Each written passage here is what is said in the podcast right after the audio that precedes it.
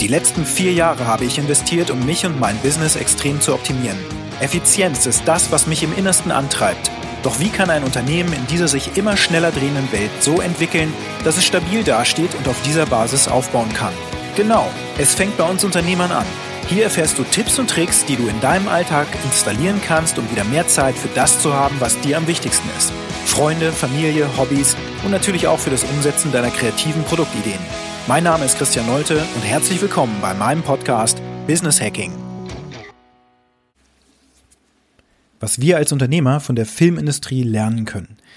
So Mitte der 90er, 1995 oder sowas, habe ich mir zum ersten Mal in meinem Leben mit meinem Ersparten eine kleine Hi-Fi Surround-Anlage in meinem Kinderzimmer, Jugendzimmer nenne ich das jetzt mal, eingerichtet. Und zwar habe ich mir einen schicken Verstärker gekauft und ähm, so ein günstiges Surround-Set von einem Elektronikanbieter, ähm, ein Videorekorder, einige kennen das vielleicht noch, wo man so Kassetten reinsteckt, große Kassetten mit übler, schlechter Qualität letzten Endes und einen Fernseher hatte ich da.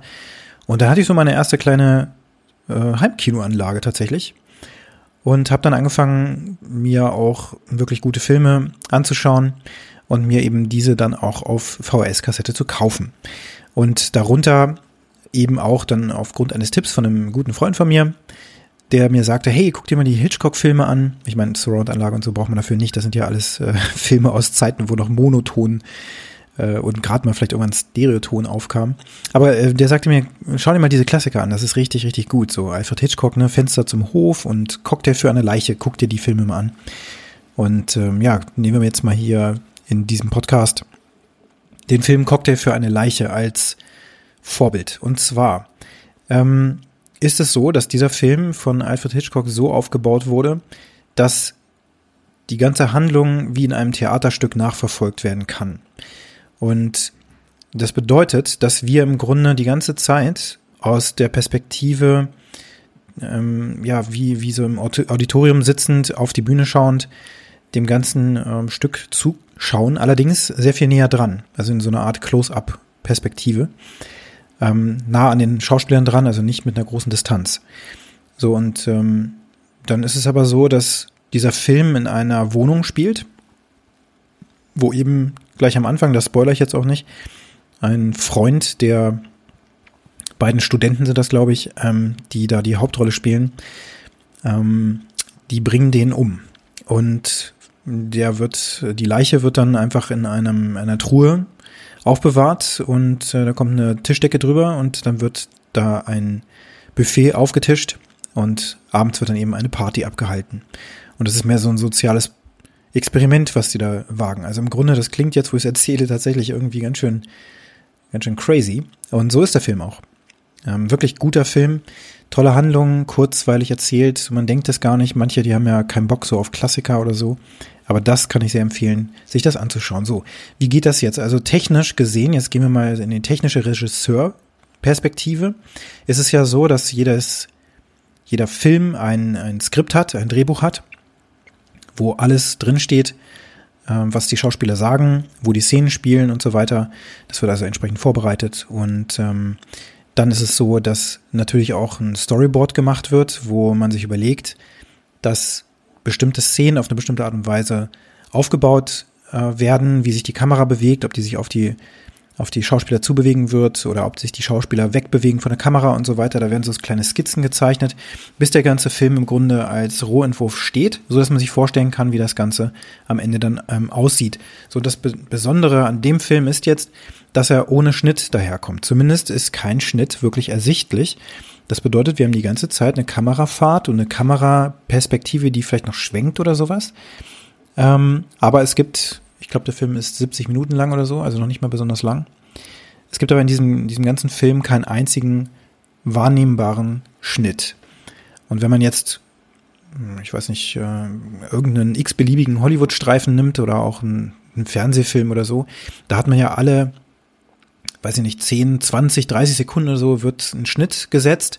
Die Kamera wechselt, zum Beispiel bei Dialogszenen, ne, dann sieht man das Gesicht von dem einen Schauspieler, dann wird geschnitten, dann sieht man das Gesicht vom anderen Schauspieler und so weiter, wie die sich eben unterhalten und dann oh, eine Explosion irgendwo, zack, dann wird auf die Explosion geschnitten oder sowas. Das heißt, man hat ja die ganze Zeit Brüche in dem, was man sieht und dadurch wird ja das Pacing bestimmt, also die Handlung und wie spannend die aufgebaut wird. Also das ist eine, eine super spannende Sache. Ich äh, beschäftige mich auch gerne eben mit Making-ofs dieser Filme, deswegen weiß ich, wie die, wie die Filme aufgebaut werden. Und damit man das jetzt hinbekommt, war das eben schon damals so. Jetzt waren das ja Filmkameras, nicht digital, wie wir das heute kennen, mit Speichermedien, die man reinstopft und dann kann man erstmal drauf losfilmen ohne Ende. Äh, Im Grunde nahezu unbegrenzte Speicherkapazität. Wir sind ja im digitalen Zeitalter. Damals im Analogzeitalter war es so, dass das Filmrollen, die, ich weiß nicht, 35 Millimeter Rollen oder so, die haben eine bestimmte Länge gehabt und zwar in Metern. Und dann war halt diese Rolle irgendwann leer und dann brauchte man eine neue Rolle und so weiter. Das heißt, wenn man jetzt zu viele Takes brauchte, weil sich die Schauspieler auch noch versprochen haben oder sowas, dann war so eine Rolle natürlich hinfällig, die konnte man einfach wegwerfen, vielleicht noch recyceln oder so, weiß ich gar nicht, was damit gemacht wurde mit dem Celluloid. Ähm, ja, und natürlich war die dann auch zeitmäßig limitiert. Ich glaube, es sind 15 Minuten oder sieben oder acht Minuten oder sowas, die man mit einer Rolle filmen kann, bevor sie dann eben zu Ende ist. Das bedeutet wiederum, dass der Film so strukturiert werden musste, dass natürlich dann nach sieben bis acht Minuten immer wieder Dinge passieren, wo ein unsichtbarer Schnitt gesetzt werden kann. So dass es trotzdem so wirkt, als würde gar kein Schnitt da sein. Und dann gibt es eine Szene, an die ich mich noch erinnere, wo eben die Leiche in die Truhe gelegt wird. Da klappt die Truhe eben auf. Und die Kamera ist praktisch direkt vor dem Truhendeckel, der aufgeklappt wird. Und so klappt der Deckel sozusagen vor die Leinwand. Man sieht da nur noch schwarz. Dort wird der Schnitt gesetzt und dann klappt die Truhe zu und wir sehen, wie die Handlung sich fortsetzt. Also total cool gemacht. Das bedeutet also handwerklich auf höchstem Niveau.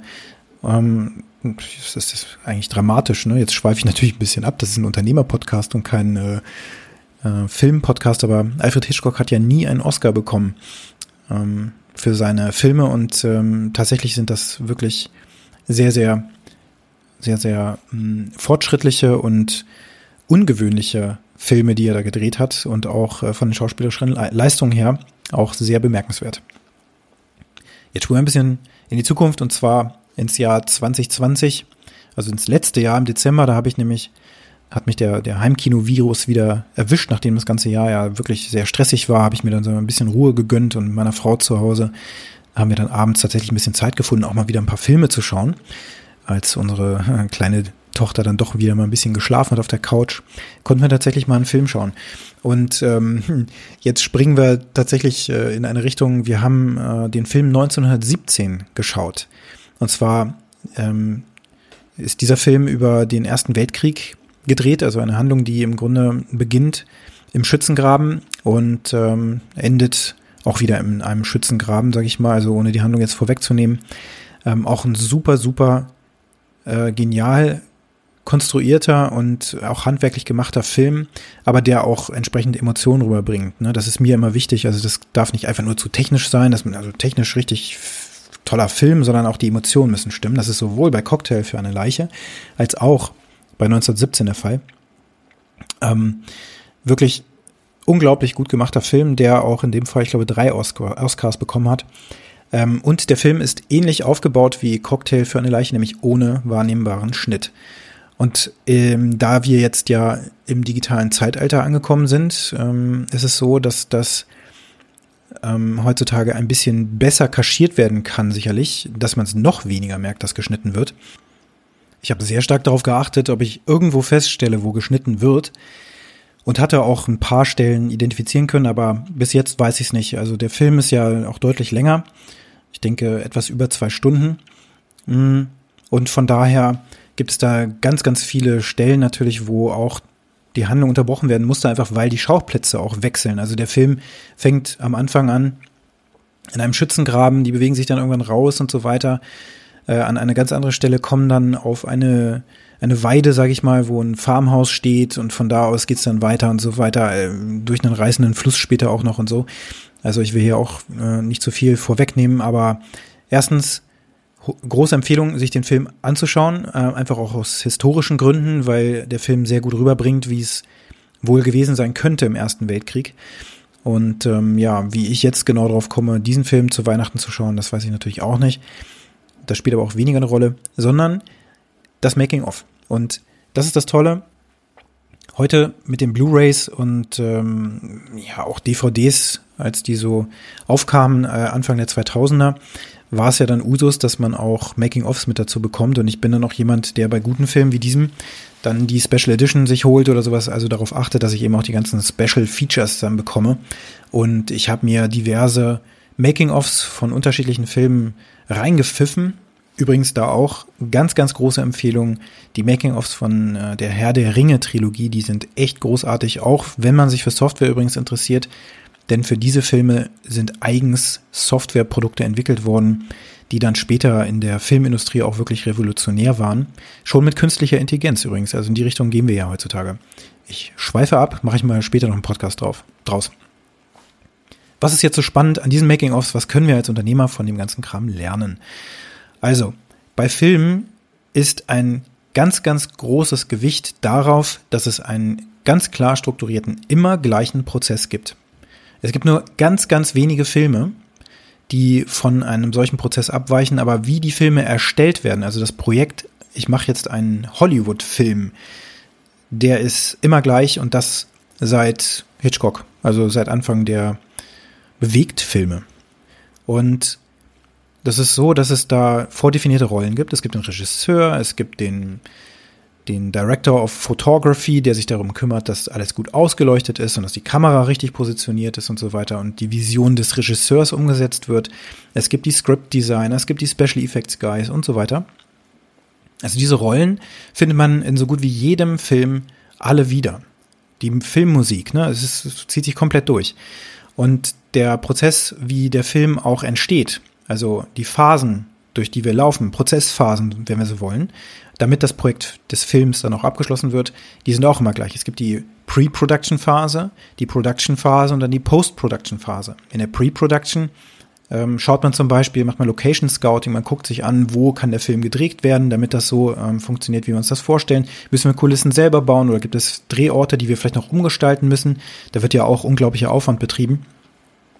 Noch ein Filmtipp, ich habe viele davon.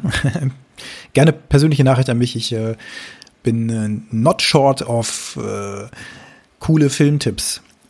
Ja, also äh, noch ein Filmtipp. Tenet, auch von Christopher Nolan, ein unglaublich cooler Film. Und für diesen Film zum Beispiel wurde eine komplette Autobahnstrecke, ich glaube in Tschechien oder sowas, oder in Prag, ich weiß es gar nicht mehr genau, ähm, abgesperrt. Und zwar, ich glaube, auch für mindestens zwei Wochen. Und da wurden dann Verfolgungsjagden gedreht. Und ja, für die Stadt natürlich cool, weil die haben eine Einnahmequelle. Aber was für Aufwand wird betrieben? Ne? Und jetzt für den Film 1917 wurde ein extrem großes, ähm, ja, ich würde sagen, Gebäude errichtet mit mit Beleuchtung dran, damit eine Szene gefilmt werden konnte, die auch seinesgleichen sucht, also von der Atmosphäre her. Aber das werde ich jetzt hier auch nicht spoilern. Aber um diese Ausleuchtung hinzubekommen, so wie der Regisseur sich das vorgestellt hat, wurde da ähm, die größte Beleuchtungseinrichtung bisher ever gebaut. Solche Dinge werden da gemacht, natürlich mit viel Geld. Ähm, und das muss alles geplant werden. Also erstmal muss klar sein, dass wir das überhaupt für den Film brauchen. An welcher Stelle wird das eingesetzt? Und vor allen Dingen, wie kriegen wir das dann hin? Also make or buy, ne? Das gibt's auch in der Software. Soll ich eine Software einkaufen, die ich modifiziere und meine Bedürfnisse anpasse? Oder soll ich lieber eine Software entwickeln lassen? Das fängt ja schon bei, bei kleineren Themen an, die man äh, braucht, wenn man irgendwie sich überlegt, eine App die man ähm, für etwas einsetzen möchte. Welche App nehme ich denn? Auf meinem Smartphone, damit ich das hinbekomme, was ich, was ich möchte. So, also gibt es da eine ganz intensive, vorgefertigte oder vorliegende äh, Pre-Production-Phase, in der nur geplant wird, vorbereitet wird, Termine werden fixiert, es muss ja auch, die ganze Logistik muss stimmen, das Catering, ne, damit die Schauspieler alle nicht verhungern und die Leute, die da mitarbeiten, dass die Technik dorthin geflogen wird. Äh, Gerade Christopher Nolan zum Beispiel ist auch bekannt dafür, jetzt hier, ne, Tenet, dass der zu Drehorten fährt, die real existieren und möglichst viel real gemacht wird und nicht digital mit dem Computer. Also der hat so einen Anti-Digital-Trend, sag ich mal, ähm, so dass das alles physisch auch gebaut wird. Und dann muss man natürlich auch in Island irgendwelche Raumschiffe errichten, die dann für den Film Interstellar ähm, ja, verwendet werden. Und dann, dann muss die Kulisse vor Ort sein, sage ich mal. Und die ganzen Utensilien. So, das muss funktionieren, reibungslos funktionieren, denn die Production-Phase ist sehr kurz. Typischerweise wird so ein Film in 30, vielleicht 60 Tagen gedreht. Ausnahme ist Herr der Ringe, da haben die ein ganzes Jahr für drei Teile. Nee, stimmt nicht, ne? 100 Tage oder 120 Tage haben die, glaube ich, gedreht. Oder war es doch länger? 150 vielleicht. Also sehr, sehr lange auf jeden Fall waren die Schauspieler da zusammen, so dass sie am Ende natürlich auch sehr traurig waren, dass sie alle wieder auseinandergehen mussten. Also da kommt die Emotion auch bei dem Making-of übrigens rüber. Ja, und das muss also alles geplant werden, damit die Production-Phase eben so richtig ins Schwarze trifft. Da hat man nicht viel Spielraum da muss das Wetter stimmen. Und wenn das Wetter stimmt und gerade vielleicht auch Stille herrscht, weil keine Hubschrauber fliegen oder sowas, dann hat man ein Zeitfenster von zehn Minuten, da muss die Szene im Kasten sein.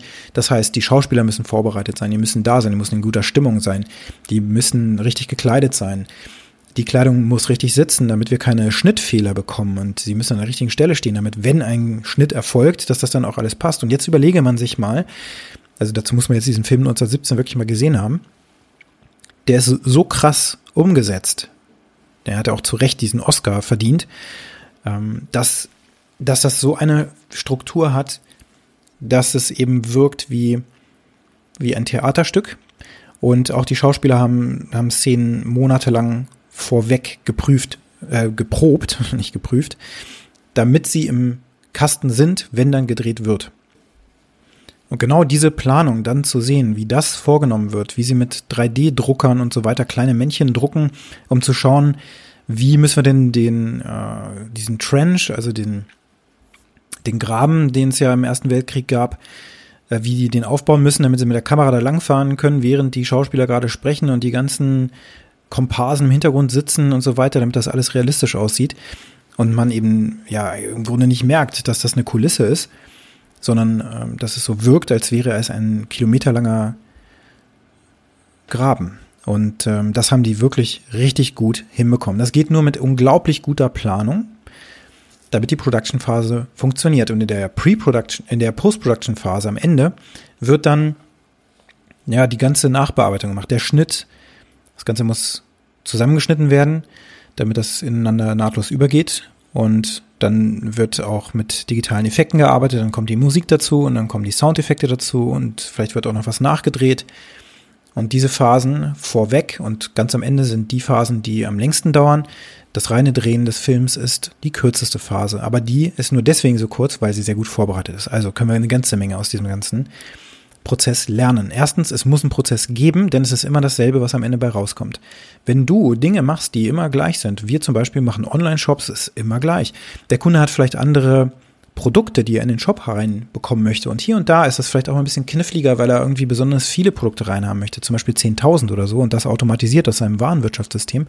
Dann weichen wir an der Stelle natürlich ein bisschen ab und da wird es ein bisschen kniffliger, aber der Rest ist immer Standardarbeit, immer das Gleiche. Das bedeutet, ähm, wir folgen da einem Prozess, damit wir das aufsetzen. Wenn du irgendetwas produzierst, dann ist das auch immer das Gleiche. Und dann solltest du auch Prozesse haben, die dazu führen, dass du immer wieder gleich gut qualitative Pro Ergebnisse produzierst. Und dass dann eben auch deine Post-Production eine gute Qualitätssicherung bietet. Und sowohl Pre-Production und Post-Production-Phase müssen bestimmten Prozessen genügen, so dass die die Ansprüche, die deine Kunden haben an das, was du lieferst, dass die eben auch eingehalten werden. Also mein Anspruch ist, dass wenn der nächste Hollywood-Streifen rauskommt aus Hollywood, dass das ein hochqualitativer Film ist. Es gibt natürlich auch viele Gretchen, gibt es ja der, die, den, die goldene Himbeere oder sowas, ne, die da verliehen wird für Filme, die wirklich daneben lagen. Aber das meiste, was da rauskommt, selbst wenn die daneben liegen, dann ist trotzdem noch das, das Bild und der Ton von, von sehr, sehr guter Qualität. Das bedeutet, es gibt einen Standard, den die nicht unterschreiten, weil sie eben vorgefertigte Prozesse haben. Und an den Filmschools wird auch genau dieser Prozess gelehrt, weil er etabliert ist, weil er seit Äonen von Generationen auch verwendet wird, von Charles Chaplin bis eben heute zu einem Christopher Nolan oder anderem. Das ist immer gleich. Und wir würden uns natürlich wünschen, dass wir immer kreativ sein können und das ähm, neue erfinden müssen oder sowas, aber das ist natürlich Quatsch. So gibt es eben auch in der Softwareentwicklung bestimmte Prozesse, die muss man befolgen, damit man zu einem Ergebnis kommt. Und auch wenn man mit dem Werkzeug am Ende einen, einen Hammer schwingt, sozusagen, damit man, damit man Nägel in die Wand bekommt, dann ist das ein Prozess. Oder wenn ich ein, ein Loch in die Wand bohre, ist das ein Prozess. Und damit das eine gute Qualität hat, damit es saubere Arbeit ist, muss ich diesem Prozess folgen. Und damit das der Fall ist, gibt es da eben auch bei diesen Filmprojekten Leute, die darauf achten, dass das passiert. Es gibt die Produzenten und so weiter, die haben ihre Teams, die darauf achten, dass das alles seine Richtigkeit hat. Da wird ja sonst eine Menge Geld versenkt. Und das wollen wir nicht. Wir wollen ja viel Geld verdienen damit. Und das wird auch in diesen Fällen, die ich jetzt hier genannt habe, ist das definitiv passiert. Das bedeutet sehr gute Planung und sehr gute Prozesse, die im Grunde stupide immer wieder gleich angewendet werden, aber wo die Inhalte natürlich sich an dem orientieren, was du lieferst. Ob es eine Dienstleistung ist, dann ist sehr viel mehr Freiraum da drin, als wenn du immer die gleichen Produkte produzierst. Das sind die Learnings, die wir aus der Filmindustrie für uns herausziehen können. Ja, und die Moral von der Geschichte ist, schau mehr Making-ofs. Ja, alles Gute erstmal. Bis bald. Herzlichen Dank, dass du dir diesen Podcast angehört hast. Und wenn er dir gefallen hat, dann teile ihn gerne. Bewerte mich mit fünf Sternen auf Apple Podcasts oder Spotify oder den anderen Podcast-Plattformen. Und wenn du gerne Kontakt mit mir aufnehmen möchtest, dann kannst du das natürlich sehr gerne tun. Ich freue mich darüber. Geh einfach auf alphaprocess.io oder eben auf Twitter oder LinkedIn. Dort findest du mich natürlich selbstverständlich auch. Und jetzt wünsche ich dir einen produktiven und angenehmen Tag.